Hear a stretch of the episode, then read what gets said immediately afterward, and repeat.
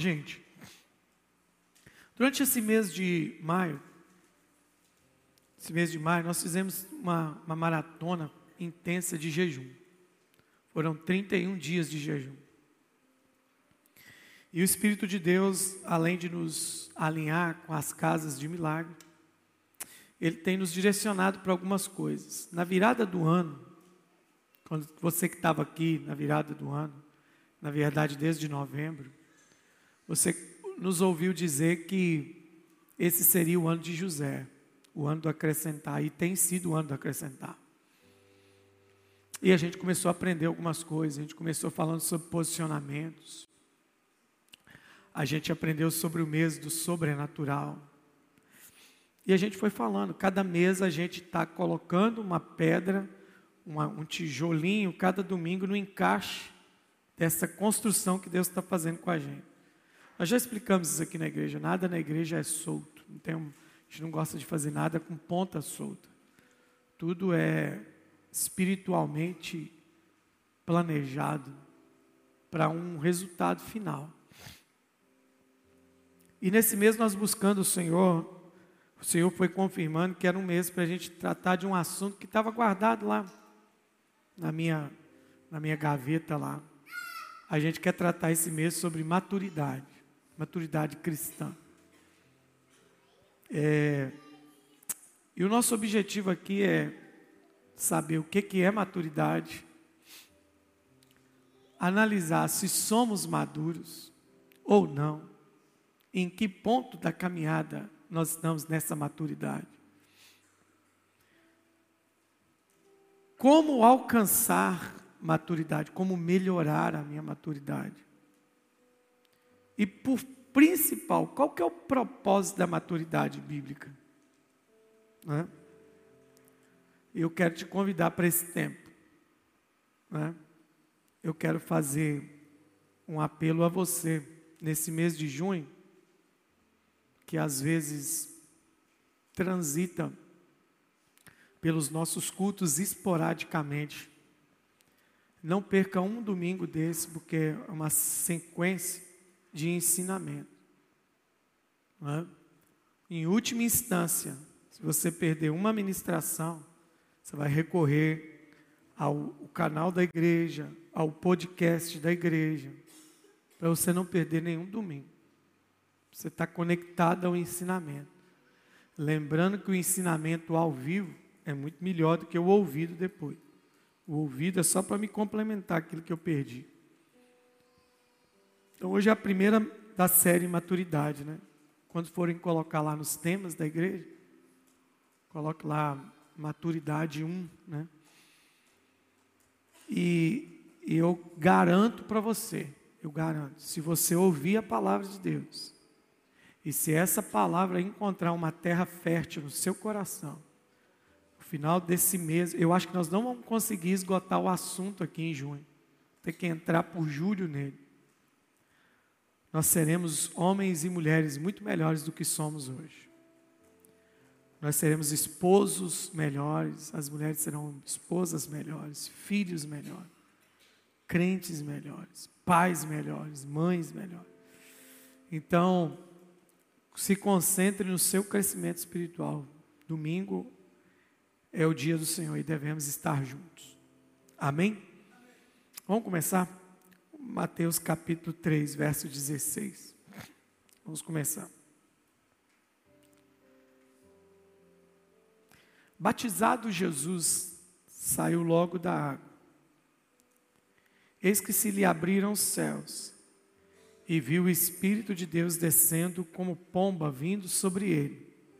E eis que uma voz dos, céus dizia: Este é o meu filho amado, em quem me comprazo. Pode repetir comigo esta última frase? Diga comigo: Este é o meu filho amado, em quem me comprazo. Por que, que eu resolvi eu escolhi este versículo para a gente iniciar a nossa jornada, por causa de uma, uma expressão. Uma expressão que está nesse versículo aponta para maturidade. Né? Maturidade. Uma expressão de Deus sobre Jesus. Este é o meu filho amado, e nele em quem me compraz, ou nele tenho prazer. O conceito de maturidade secular, ele é diferente em alguns pontos da Bíblia. A maturidade secular, ela tem conceitos sociológicos e psicológicos e filosóficos. É, ela aponta para algumas coisas que a gente acredita mas ela não traz o bojo, ela não traz a cereja final, que, que para a Bíblia é maturidade. Vocês vão ver que tem uns conceitos de verdade, quer ver? Dá uma olhada aqui, você vê o que, é maturidade. Nós temos oito conceitos sobre o que é maturidade. O primeiro conceito que a gente vê é estado ou condição de ter atingido uma forma adulta ou amadurecida madureza, maturecência, você pode ver que ele te dá uma alternativa. Ele não está dizendo assim que maduro é só quem atingiu a forma adulta. Maduro é quem atingiu uma forma amadurecida. Porque antigamente, no dicionário, maduro era só quem atingiu a forma adulta. E a gente conhece.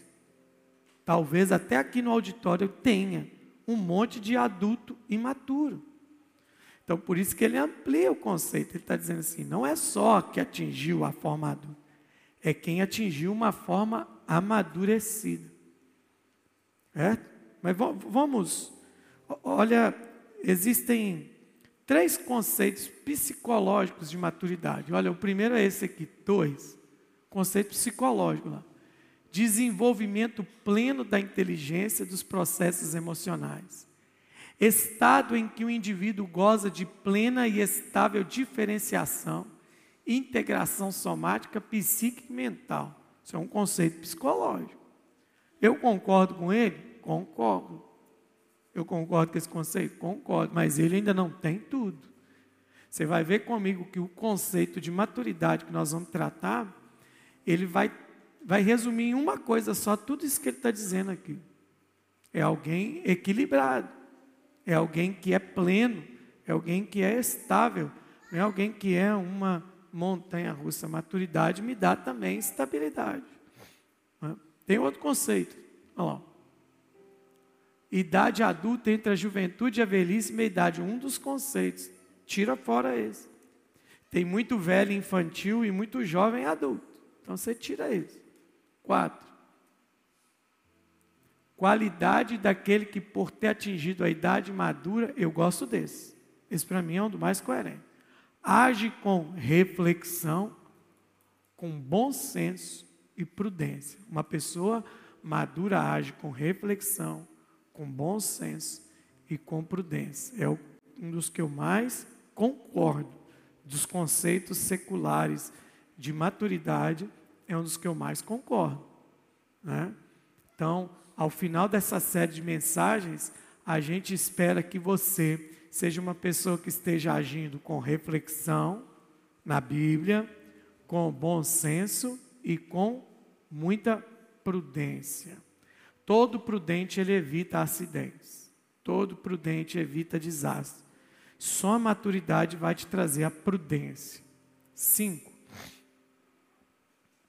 Agora um conceito sociológico é um grau em que as atitudes, a socialização, a estabilidade, a estabilidade afetiva de um indivíduo refletem como característica normal do homem adulto, ou seja, esse equilíbrio ficou normal para a pessoa, alguém maduro. Né? Um estado de adaptação, ajustamento ao seu próprio meio. O que, que ele está dizendo? Uma pessoa madura, ele não é uma pessoa complexa de adaptação, ele consegue lidar em qualquer situação. Conhece alguém que é difícil? Conhece alguém que é cebola? Você casca, casca, casca, não acha o lado e ele só te faz chorar. Tem gente que é cebola, não tem lado. Mas a maturidade faz com que eu me adapte. Um exemplo bobo aqui: tem, tem arroz feijão, folhas, legumes cozidos e carne para comer, eu como. Só tem arroz e feijão, eu como também. É alguém flexível, é alguém que não fica é, é, é trazendo peso emocional para o ambiente que vive. Né? Estamos aí no 5. Agora é um conceito botânico, né? É natural da natureza. Estado de um fruto que alcançou seu desenvolvimento completo. O que isso tem a ver comigo? Bíblico também. Você pode adaptar isso à Bíblia. Jesus falou que a gente, a gente foi chamado para dar fruto. Nosso fruto permaneça. Então, o que é maturidade? É um fruto que, é uma, que chegou ao ponto de ser o que? Alimentado. Então, o que, que é a maturidade? É quando as pessoas podem provar da minha vida e isso não vai causar dano nenhum para elas. Isso é maturidade. Meu fruto de vida pode ser o que? Provado. E ele alimenta. Então, quando é que eu sou maduro? É quando eu sirvo de alimento. Perdão. Bom, não precisa nem passar o sete, não. Vamos para aquele outro direto, que do texto que a gente leu. Agora vamos para o conceito bíblico. Leia isso aí comigo aí agora. Só uma reflexão para você entender. Quando Jesus saiu das águas do batismo, surge do céu a primeira afirmação do Pai sobre ele aqui na terra durante seu ministério. Deus chama Je Jesus de quê? Olha aí, gente, está na tela não? Deus chama Jesus de quê? Filho amado que é uma palavra grega, ruios. Diga forte comigo, ruios. Ruios é aqui que está o conceito de maturidade bíblica. O que que para a Bíblia é alguém maduro? Lê para mim em voz alta. Um, dois, três, vai.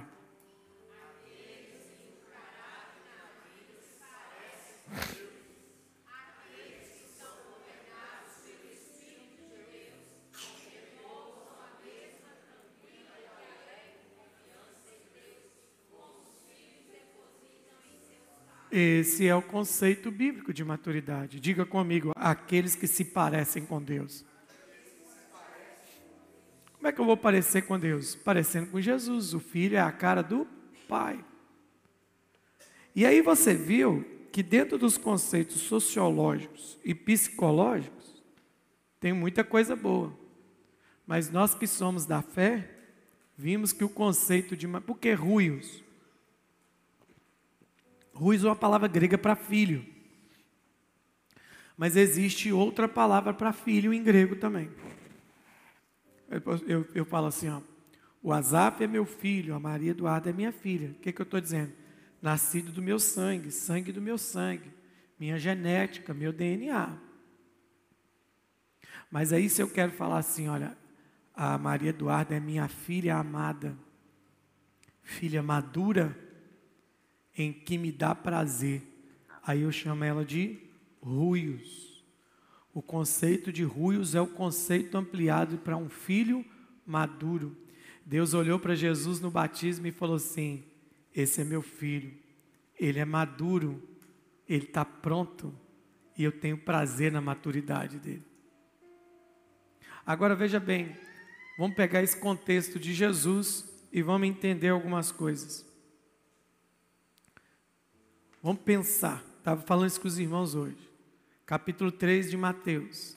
João Batista, o primo de Jesus, seis meses mais velho. É um profeta do deserto. O homem que tinha uma herança sacerdotal abriu mão disso para ser um profeta. Ele está lá pregando. Ó, oh, eu batizo vocês com água. Mas está vindo alguém aí que vai batizar vocês com o Espírito Santo e com fogo. E, ao qual eu não sou digno nem de desatar as sandálias. Aí quando ele está falando, Jesus aparece. E Jesus não chega, Jesus não chega esculhambando a fila, não, né? Eu tenho que ficar paradinho, né? Eu tenho que ficar paradinho. É... Só se o anjo movimentar a câmera ali agora. É... Jesus não chega esculhambando a fila, dando carteirada, falando, dá licença, dá licença, dá licença, dá licença. Jesus entra na fila do batismo. Na fila, o Verbo, o Cordeiro, o Alfa e o Ômega. princípio da criação. Aquele que é, que era e que há de vir. Está na fila do batismo. João Batista olha e fala assim: Eis o Cordeiro de Deus que tira o pecado do mundo. Aí ele falou assim: João, me batiza. Eu falei, tá, minha versão bíblica, você está doido, primo? Eu é que devia ser batizado por você, você está me pedindo para te batizar. Ele, vamos, faça isso para que se cumpra toda a justiça. Presta atenção. Olha aqui para mim. João Batista é só uma profecia. João Batista é uma profetia, é uma profecia. Jesus é toda profecia. Então, uma parte está diante do todo e o todo está se curvando para ser batizado. Só alguém maduro é capaz de reconhecer isso. Só alguém. Está vendo por que, que Deus está dizendo assim? Isso é meu filho maduro. Porque ele esperou 30 anos para poder aparecer, tendo todo o poder nos céus e na terra, sendo filho de Deus, podendo fazer o que queria. Jesus disse, Jesus nos ensina com a sua vida assim: você pode ter poder para fazer o que quiser, mas você não deve fazer o que quiser na hora que quer e quando quer. Você deve ser governado pelo Espírito. Isso é maturidade.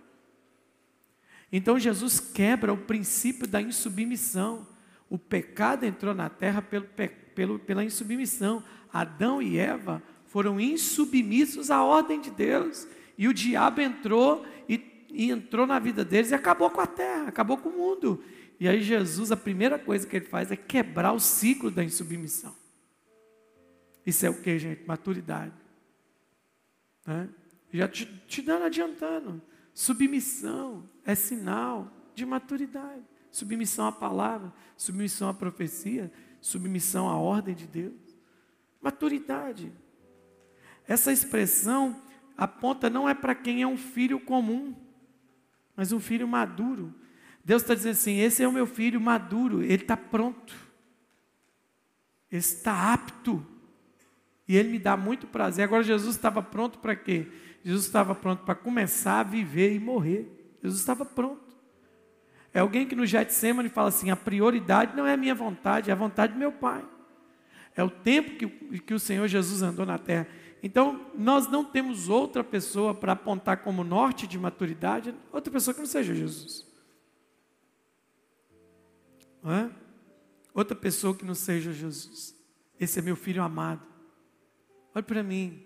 Deus quer olhar para você e dizer assim: ruios, você é maduro. Deixa de ser criança, ser menino, pirracento, não é? que não, não, pode, não pode ser tratado em nada, milindre, né? Porque nós não somos maduros. Como podemos, como podemos alcançar essa maturidade? Muita gente acha que a maturidade está ligada à idade. Mas isso não é uma verdade absoluta, né? O conceito secular que eu dei para vocês de maturidade é muito raso diante do bíblico. O conceito bíblico de maturidade é aquele que no caráter se parece com Deus, maduro, filho maduro. Então veja bem, é, uma das marcas de Cristo é que ele podendo realizar tudo em um ministério só aparece com 30 anos. E por que, que ele aparece com 30 anos? É porque ele sabe que com 30 anos era a idade que o homem era reconhecido socialmente pleno. Então ele aparece só 30, ao, aos 30 anos. O que, que é maturidade, gente? Maturidade é ter discernimento de tempo. É ter, é ter aquele senso que Salomão pediu para Deus, gente. Me ensina a entrar e me ensina a sair. Eu quero ser maduro para saber a hora que eu tenho que entrar, a hora que eu tenho que sair. Eu tenho que ser maduro para saber a hora que eu tenho que falar. Eu tenho que ser maduro para saber a hora que eu tenho que me calar. Nesses 23 anos de ministério pastoral, eu passei a evitar muita gente. Eu falo isso com a Jaqueline. Quando tem gente que fala que quer conversar comigo, eu não quero conversar. Ela pergunta por quê? Porque quando essa pessoa conversa, só ela fala.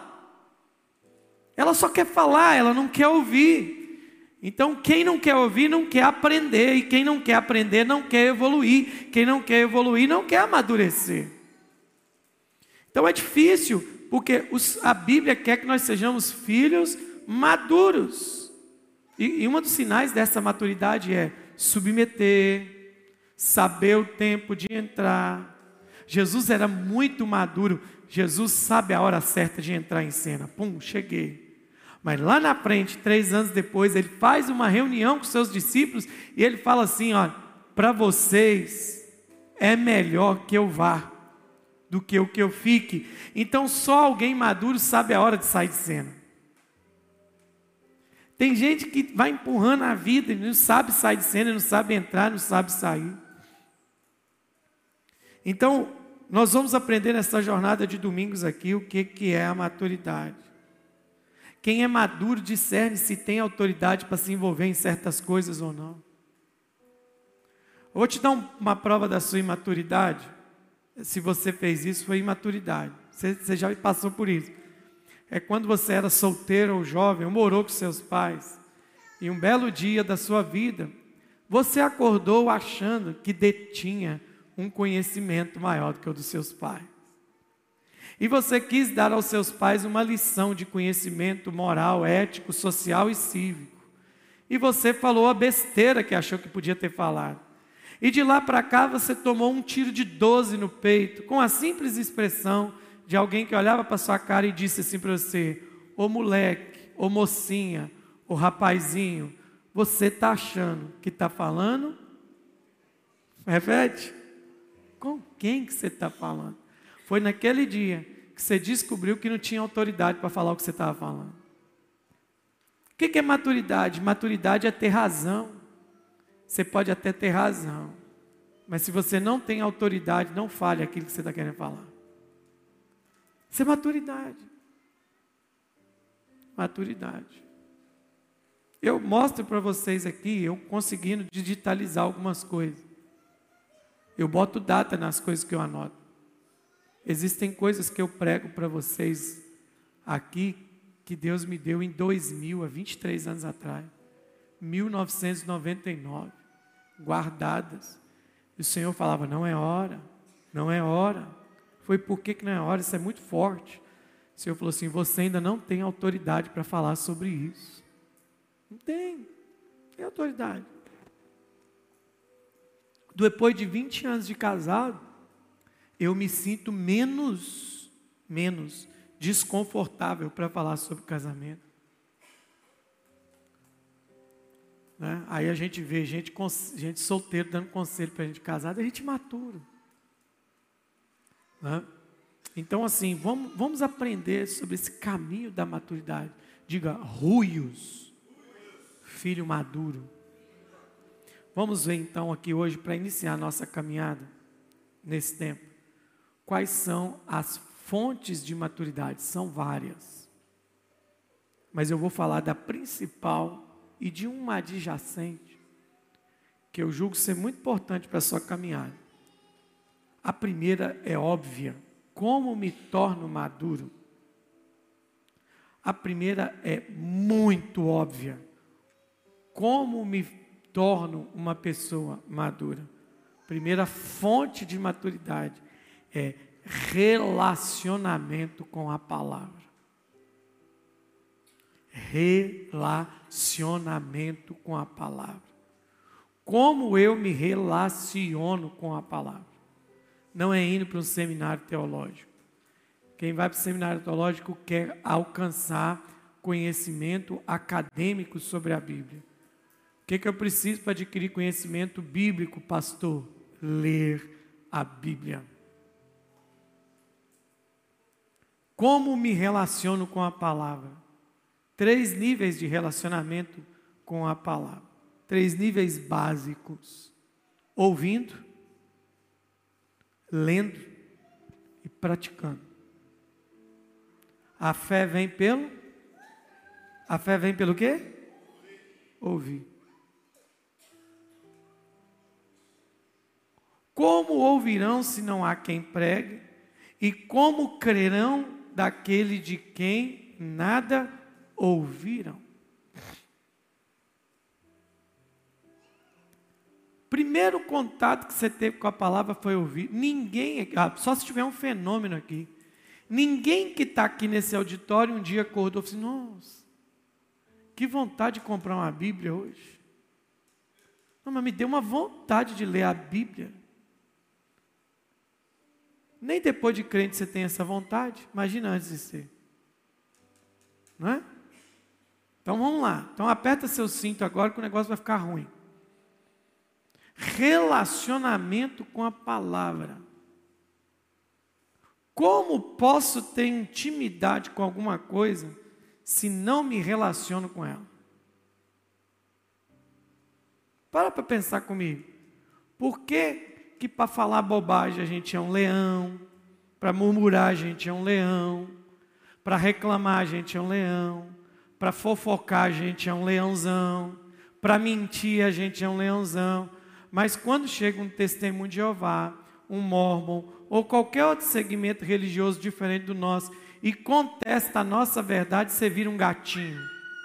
Porque ele tem muito mais intimidade com a verdade que ele crê do que você com a sua. Você não defende nada, você cala a boca. Se num auditório você precisar de uma coisa que a gente chama de apologética, que é defender sua fé, você vira um gatinho. Porque você fala assim, ó, a maioria dos crentes fala assim, ah, eu não sei não, mas está escrito lá. Ouvindo. Hoje Deus nos deu a benção do recurso de um podcast. Eu não preciso mais diante de uma televisão colocar um DVD para assistir uma mensagem. Eu, eu tenho, sei, eu tinha, não tive que jogar tudo fora. Eu tive uns 150 DVD de mensagem para achar uma mensagem era um custo. Hoje eu vou para o YouTube com dois minutos, eu estou com uma mensagem ouvindo a palavra de Deus e depois lendo a palavra de Deus e depois isso virar prática na minha vida. Uma forma de amadurecer, gente, é relacionamento com a palavra. Se você não se relaciona com a palavra, você não é nada mais, nada menos do que um bebezão na fé, uma criancinha pirracenta, ou um anão. O que é um anão? É alguém que ficou velho, mas não cresceu. Um anãozinho na fé. Quantos anos você tem de crente? 50, 30, 40, 25, Quantos versículos você tem na mente? O Senhor é meu pastor e nada me faltará. É isso? É só isso? Então, para para pensar comigo, maturidade vem com relacionamento na palavra.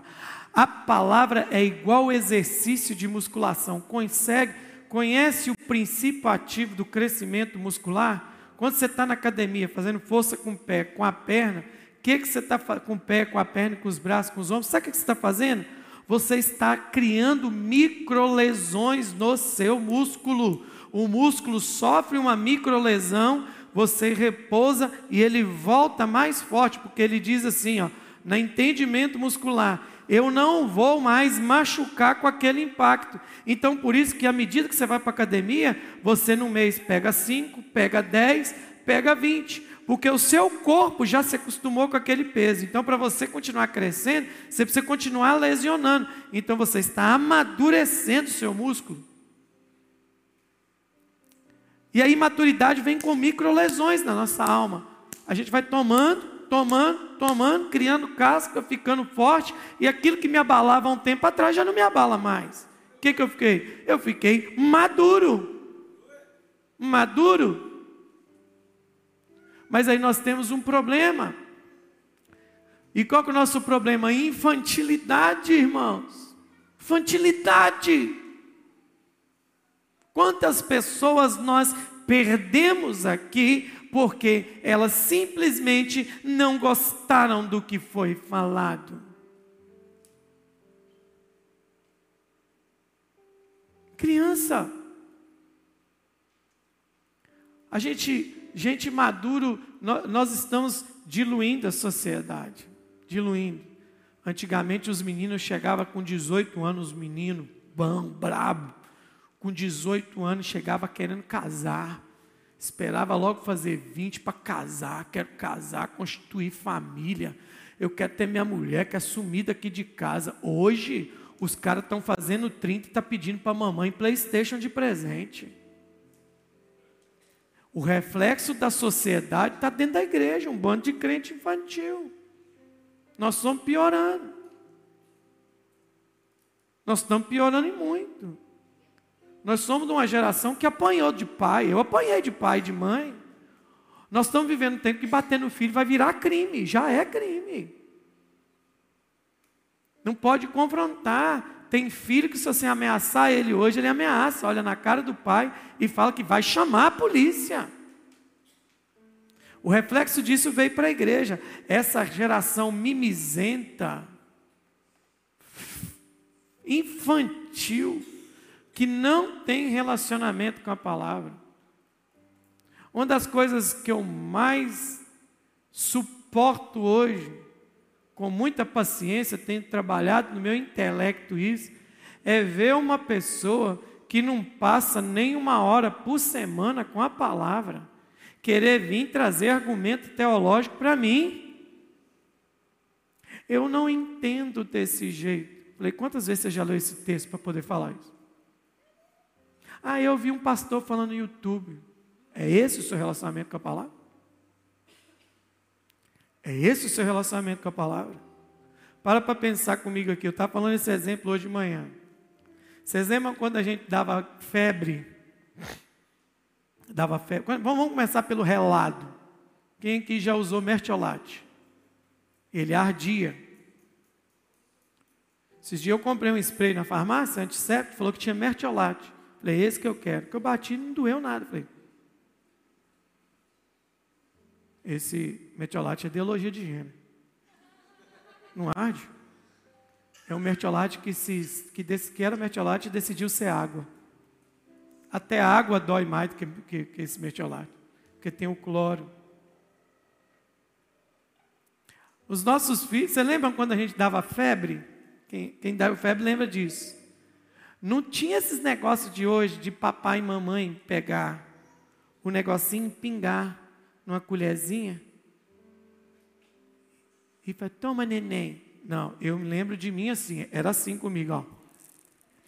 Quem passou por isso? Quem, quem passou por isso? Cala a boca. A Novalgina Lazarenta era aqui, ó. 40 gotas, cala, fica quieto que não está no 40. Tomava isso de manhã. À noite, você já tinha escovado o dente duas vezes, você passava a, a língua assim no céu da boca. O gosto da Novalgina estava lá. Hoje temos Novalgina de framboesa, de morango, porque nossos bebezinhos não podem sentir gosto amargo de nada. Não é assim? Nossos meninos são pirracentos. Meus meninos são assim, gente.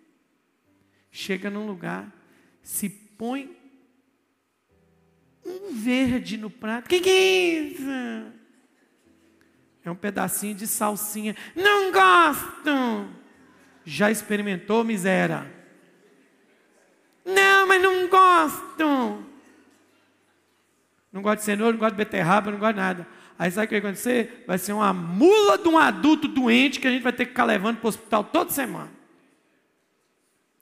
Agora transfere essa verdade para o reino do Espírito. A igreja está cheia de gente assim. Pastor pega na sua goela e fala assim: você vai tomar novalgina hoje. Mas ainda essa igreja me apertou muito forte. Falou de dinheiro, falou de política. Pastor não pode falar de política. Pastor não pode falar de dinheiro. Vou falar de quem então? O evangelho é todo para o homem todo, para todo homem. Mas a gente que não tem relacionamento. Aí, sabe o que a geração de hoje gosta? Ela gosta dos caras que estão fazendo o que com o evangelho? Irmão, a Bíblia diz, em nenhum momento a palavra de Deus diz que a Bíblia é como um pãozinho de mel. Aí, em nenhum momento a própria Escritura diz que ela é como um suco de framboesa. A Bíblia diz assim: a palavra do Senhor é como uma espada de dois gumes que entra e rasga a gente até na alma, entre as juntas e medulas, e é apta para discernir os espíritos Aí você vem ouvir a palavra, você quer tomar novalgina de framboesa. Aí você gosta dos internéticos, né? Que fala que você é o olhinho de Jesus. Jesus te ama tanto, tanto, tanto, que não importa os pecados que você comete, você vai para o céu do mesmo jeito, pecador, do jeito que você é. Porque Ele já morreu por todos os seus pecados, inclusive que você já vai cometer. Viva a vida do jeito que você é. Você é o centro do coração de Jesus. A gente tem que pregar assim, porque o mundo já não quer a igreja, irmãos. Deixa eu falar uma coisa. O dia que a igreja precisar ser desejável para o mundo, ela não é mais igreja. Leonard Ravenhill, o cara do livro Porque Tarda o Pleno Avivamento. Ele escreve assim: Você sabe por que a igreja não está vivendo avivamento? Porque ela está satisfeita sem o Espírito Santo. Charles Spurgeon dizia: Se alguém ouvir o meu sermão e achá-lo confortável, já não sou homem de Deus para pregar mais nada. Mudou tudo, porque nós não somos mais o que? Maduros para relacionar com a palavra. E aí nós temos um problema. Menino. Já viu criança? Criança, quando a coisa é chata para ela, ela se aborrece. E aí toda criança, quando ela não gosta de uma coisa, ela não quer fazer uma coisa, ela começa a fazer o quê? Fala, gente. Fala o quê? Pois é. E por que, que vocês são crentes pirracentos? Quando vocês não querem fazer algo, vocês ficam com pirraça. Isso é coisa de criança. Maturidade vem com relacionamento da palavra. Te dar um exemplo muito simples. Quando a palavra nos ordena algo, você pode pirraçar, você pode revirar o lombo, você pode. Se a palavra disse que vai ser daquele jeito, vai ser daquele jeito, gostando eu ou você, não vai gostar, não vai adiantar. Aí os caras estão querendo adaptar a palavra. Esses dias eu mandaram um vídeo. Um pastor. Eu saúdo a todos, todas e todes nessa noite, com a paz do Senhor. E eu vendo aquele vídeo falei assim: Eu te saúdo com o quinto dos infernos, miserável. Nós estamos querendo falta de maturidade. A falta de maturidade vem, inicia-se, porque a Bíblia vai me fazer o quê? Diga comigo, orar melhor. O irmão, eu, tem gente que fala assim, pastor, eu não consigo orar. Está lendo a Bíblia? Estou, estou lendo a Bíblia. Você não está lendo a Bíblia, não. Tá não. Você me desculpa, mas você está lendo. Quem lê a Bíblia tem fome de Deus. Eu não consigo ler a Bíblia e ficar, e ficar sem fome de Deus. A Bíblia dá fome de Deus. Aí quando eu não sou maduro, o que, que eu começo a fazer? Como é que é uma criança? Quando ele quer fazer um trem errado, ele fala assim: eu fiz porque vi fulano fazer. Aí todo imaturo começa o quê? Hoje está sendo crente maturo. Eu vou para a internet procurar alguém que fale para respaldar o que eu estou querendo viver. Aí eu vou lá e encontro. E aí eu começo a falar, olha, o fulano falou isso. O arauto da teologia falou, irmão, pode ser o arauto, o mestre, o Senhor dos anéis falando. Se foi contra a palavra de Deus, eu sou contra. Tem que ser maduro. Nós somos uma geração que quer brincar de coisas sérias e quer fazer de coisas sérias uma vida de brincadeira. Chega para um jovem que imaturo, todo imaturo, todo jo, jovem imaturo, seja moço ou rapaz. Sabe o que eu acho engraçado? Eles querem ter o direito de ter uma vida sexual ativa mas eles não são maduros para assumir um casamento. Aí quando você fala disso com eles, vai bico. Você fala de uma pessoa sobre prosperidade, aí quando você vai falar de generosidade, ele faz bico. Porque não é maduro. Um escritor americano disse assim: que meninos, quando se casam, destroem mulheres. Quando o jovem me pergunta assim, qual que é o requisito para casar? É simples, está em Gênesis deixará o homem Então, o homem para casar, antes de casar, ele tem que ser homem, tem que ser maduro. E a mulher tem que ser mulher. Porque quando junta dois moleques, não vai ter casamento, vai ter brincadeira de casinha. Brincar de casinha.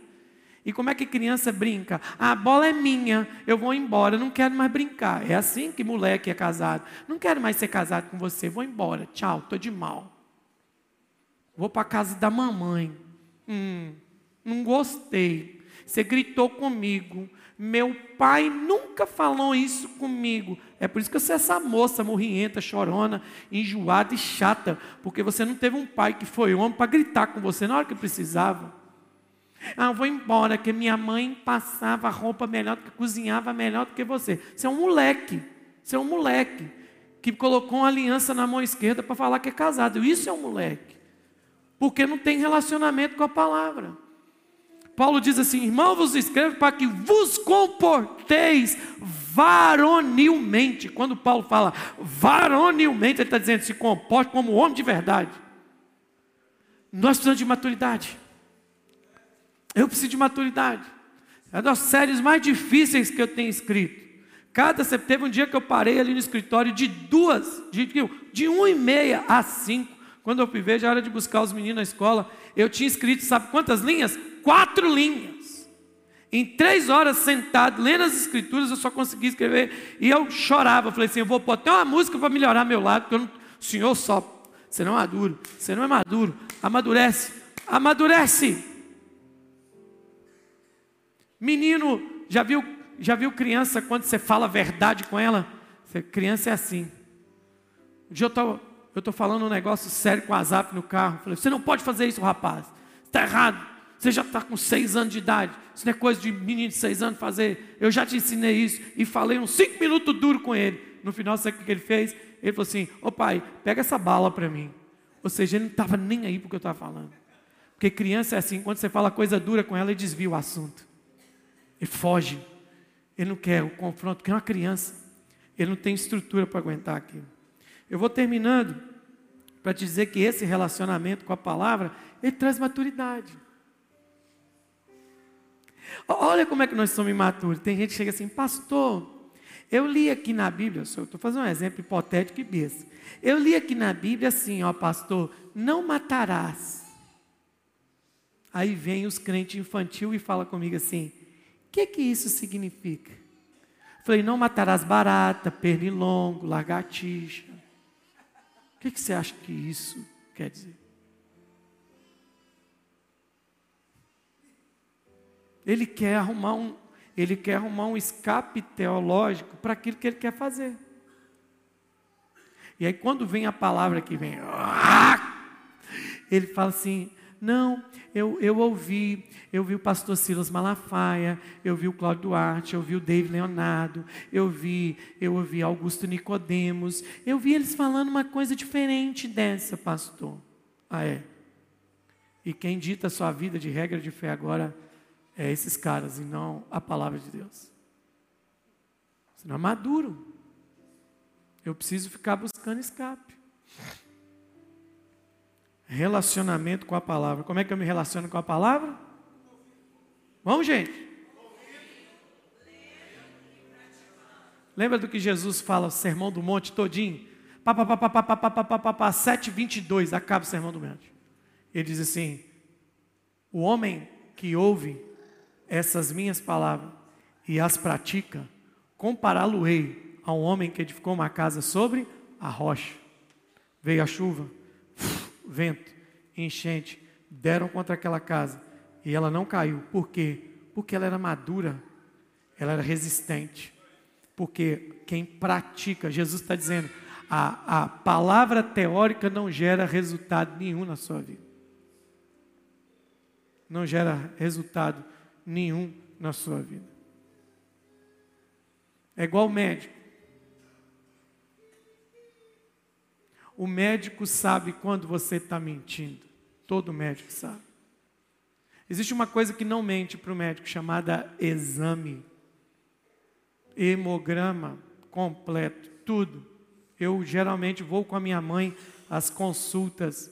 E, e duas vezes que eu fui com a minha mãe, o médico olhou para o exame dela, olhou para ela e falou assim: Dona Maria, o que está acontecendo? Não, doutor, eu estou tomando remédio direitinho. Não está não, dona Maria. Está falando aqui para mim que não está. Na última consulta, ele pegou o remédio, o, o, o, o exame, olhou para ela e falou assim: hum, está seguindo o tratamento, né? Ela olhou para ele assim: por que, que o senhor está falando isso? Porque os exames me mostram. A sua vida te mostra o seu relacionamento com o cumprimento da palavra. Por exemplo, um, qual que é o maior sinal de quem ora? Quem ora, quem ora mesmo, quem é uma pessoa de oração, ele nunca fala para ninguém que ora, ele não precisa falar. Não precisa falar. A vida dele já mostra isso. Então veja bem, eu vou te falar de o segundo ponto aqui hoje, se não dá tempo. Eu estava compartilhando com os irmãos aqui. Eu tenho que ler aqui a experiência para poder te falar isso. Relacionamento com a palavra me dá acesso ao reino dos céus. Me dá acesso a quê? Se não der tempo, a gente fica por aqui também hoje. Me dá acesso ao reino dos céus. Como assim, pastor? Eu estava compartilhando aqui hoje de manhã com os irmãos, que agora em. Quando que eu fui para os Estados Unidos? Março, né? Logo depois do meu aniversário, eu fui nos Estados Unidos. Aí eu dei uma olhada e era a nona vez que eu estava entrando nos Estados Unidos. Nona vez que eu estava indo no país. O máximo que eu fiquei lá foi 30 dias. Mas veja bem, é a nona vez que eu entrei nos Estados Unidos e eu me deparo com a mesma dificuldade. A mesma, eu esbarrei na mesma dificuldade. Qualquer o idioma. Eu não falo inglês. Eu não falo inglês. O meu inglês só serve para me comer, fome eu não passo, e serve para me comprar. Se eu entro numa loja nos Estados Unidos, eu compro o que eu quiser, porque são perguntas básicas que eu tenho que fazer. Mas se alguém nos Estados Unidos me parar para falar inglês, já era. Não entendo nada. Eu não domino o idioma. E por não dominar o idioma, eu fico nos Estados Unidos extremamente limitado. Não tenho acesso a nenhuma informação fácil, a não ser que eu leio. Eu não tenho acesso a lugar, a lugares que eu não falo a língua da nação. Estava falando aqui que eu, quando eu vou aos Estados Unidos, eu me comporto como alguém imaturo mesmo. Por quê? Toda vez que eu vou comprar passagem, agora vai ser mais difícil, porque uma das minhas irmãs está mudando para um estado americano que não tem imigrante, não tem hispano, lá é só inglês, inglês, inglês, inglês. É o, é o americano da gema. Mas toda vez que eu vou para os Estados Unidos, eu já olhava assim, ó, tem dois aeroportos que eu gosto de descer. Em Miami ou de Fort Lauderdale, que é região de Miami. Porque eu sei que na hora que eu chegar com a minha malinha e entregar o meu passaporte, eles vão ver que eu sou brasileiro. E aí eu já vou falar para o cara, no speak English. Aí ele pergunta, você fala em que? Eu speak Spanish.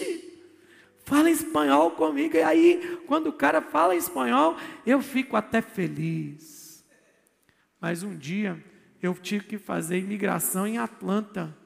E quando eu chego em Atlanta, Atlanta é um estado bem americano. Eu cheguei na imigração e o cara soltou o inglêsão no meu peito e eu usei o meu velho no speak English. E ele só olhou para minha cara e falou assim: What? O quê? Como? O que você vai fazer aqui? Está em Atlanta. E o medo, porque eu tinha que pegar uma conexão. E eu tremia, eu não posso errar o portão. O aeroporto de Atlanta é um dos maiores do mundo. Você tem que ir de trem para um porto para o outro. De tão grande que é. Não sei quantos estádios de futebol. E eu com medo. O ler eu consigo, eu consigo ler e identificar. Eu orando, Jesus, não deixa ninguém falar comigo em inglês, deixa ninguém falar comigo em inglês, Jesus. Deixa eu não vou passar vergonha porque eu não sei falar a língua, eu estou limitado.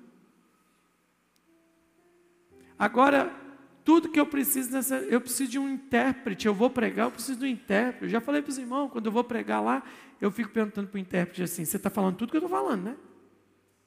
Você não está falando outra coisa, não. E o medo de eu estar tá falando uma coisa e a pessoa está falando outra.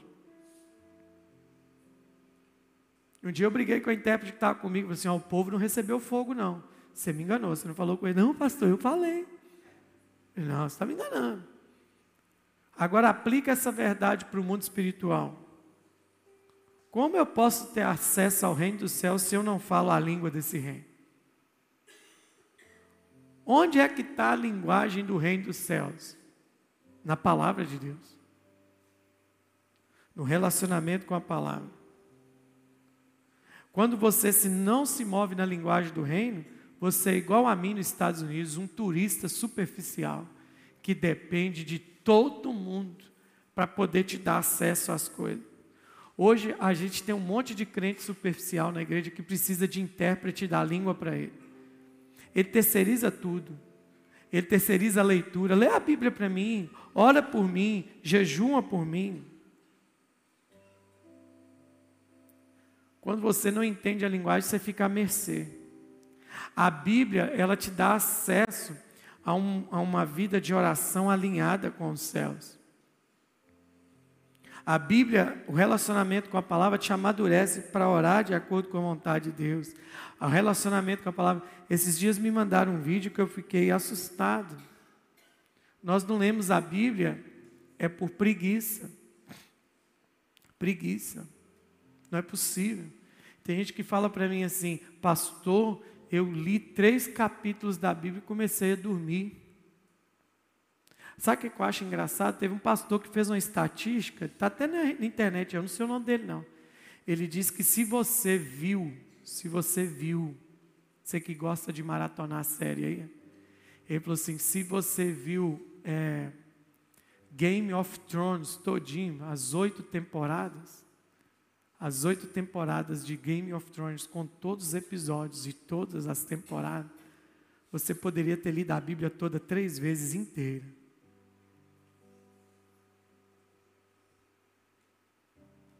Ele disse que se você viu Friends, todinho Friends, você que gosta de Friends, você poderia ter lido a Bíblia duas vezes, inteirinha.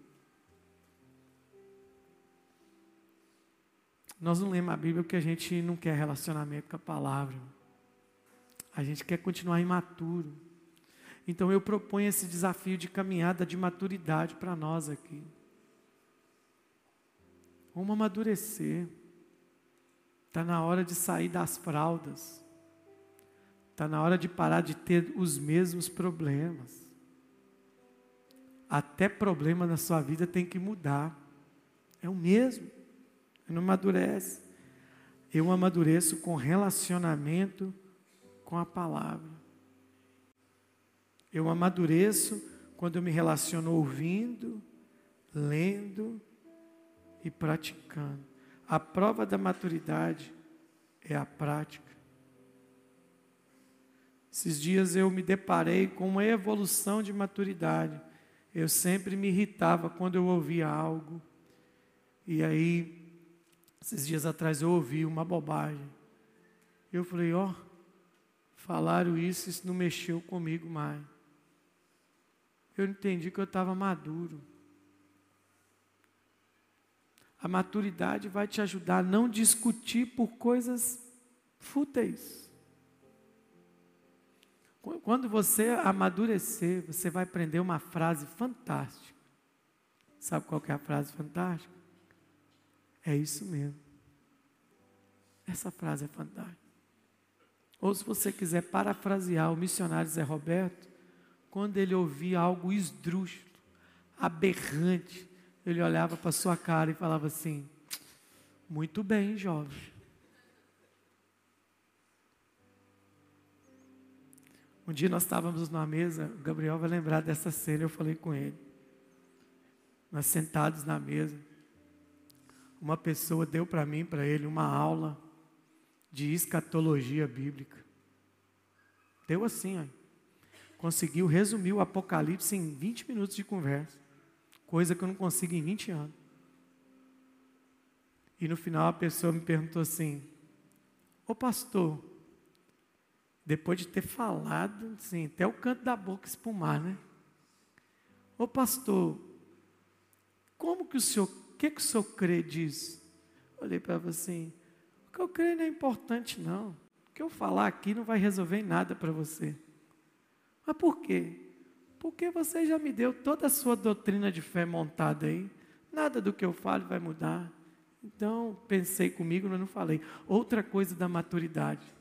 Maturidade vai te ensinar a ter uma boca mais lenta do que a cabeça. Gente imaturo, a boca dele é mais rápida do que a cabeça.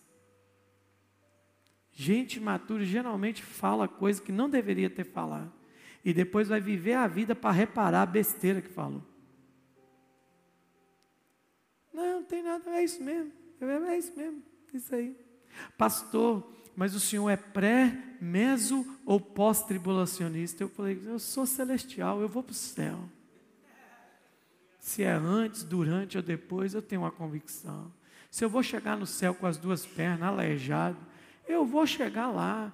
E não importa se chegar lá aleijado, porque quando eu chegar lá, o texto diz que eu receberei um corpo glorificado. Corpo glorificado não tem defeito, irmão. No céu eu vou ter até cabelo, irmãos. Vou ficar discutindo. Aleluia. Mas isso eu adquiri o quê? Lendo, lendo, ouvindo, lendo e. Aleluia. Você não tem que ficar insistindo mais, você vai amadurecendo. Qual que é o processo de maturidade? Deixa eu te falar, eu, te, eu vou terminar com isso aqui. Amanhã eu prego o segundo ponto, porque eu não estou com pressa de terminar a mensagem. Não tem que pregar todos os pontos. Não pode ser o jovem rico que gasta tudo que tem antes da hora, né? Não precisa, não estou com pressa. Eu tenho uma vida toda para pregar essa mensagem. Essa é a Bíblia, é a palavra de. Então veja bem, como que acontece o processo de maturidade? Você lê ou ouve isso vem para cá, entra aqui e vem aqui. Depois que veio para cá, você está no primeiro estágio. Isso tem que descer. Descer para cá. E aí você vai nesse processo, lendo, ouvindo, lendo, ouvindo. E daqui a pouco, a palavra vai começar a fazer um caminho poderoso vai ser um caminho de mão dupla. Como é que é? Aqui eu estou num caminho de mão única, ó. Ó, lendo e ouvindo, lendo e ouvindo. Mas daqui a pouco vai ser construída uma linha de mão dupla aqui, que é o quê? Essa palavra que entrou, ela vai começar a sair. Ela vai sair. Aquele que irava, não ira mais. Aquele que roubava, não rouba mais. Aquele que mentia, não mente mais. Está amadurecendo. Quem convive comigo sabe que uma das coisas que eu sou é muito impaciente. A psicologia moderna me chama de hiperativo. Se eu fizer uns exames, eu tenho TDAH. Eu devo ter. Mas uma coisa que eu fui aprendendo com a caminhada, e uma vez quem falou isso comigo foi o Paulo Roberto antes de morrer. Estava na reunião, ele olhou para mim e falou assim: É, está virando homem. O senhor está falando isso? Eu não era, não? Não, não é isso que eu estou falando com você, não. Nós tivemos uma reunião. Eu sei que você conhece do assunto, você entende, mas você só ficou calado. Isso é comportamento de gente que está amadurecendo. Você vai saber a hora de falar. Falei assim: que bom, que bom. Maturidade a partir do momento que a palavra vai virando fruto na sua vida. Então, nessa caminhada, qual que é o nosso objetivo? os meninos virarem homens, as donzelinhas virarem mulheres, os superficiais se tornarem aqueles que vão na profundidade. E um irmão achou ruim comigo. Ele falou assim, pastor, o que, que o senhor entende do texto tal? Eu olhei para aquele irmão e falei assim, você já leu esse texto quantas vezes? Ah, eu li uma vez só e me deu uma curiosidade, porque eu não entendi muito bem. Faz o seguinte. Faz o seguinte, durante essa semana, leia esse texto que você me pediu a tentação. Leia esse texto 20 vezes. E aí você volta. Tá bom? Guarda a pergunta que você está querendo me fazer. Aí, tá bom, pastor. Todo respeito, viu? Sim. Passou uma semana. Pastor, o que foi? Não precisa mais não. O que foi? Eu entendi o texto. Falei, e o que, que você entendeu? Não, o texto fala disso, disso, disso, disso, disso. Está vendo? Você só queria um intérprete para facilitar a sua vida. Mas a partir do momento que você teve acesso ao idioma, você já está entendendo a linguagem do reino. Aleluia. Aleluia. Diga maturidade. Ruios. Quem quer ser um ruios aqui? Aleluia. Glória a Deus. Quem é ruios não brinca mais com as coisas sérias. E agora nós vamos participar de algo muito sério. Algo santo. A ceia do Senhor. Aleluia. Não é uma cerimônia, é um memorial de reconciliação. É um memorial de afirmação. Algo muito sério para a nossa vida cristã. Vamos ficar de pé? Vamos ficar de pé?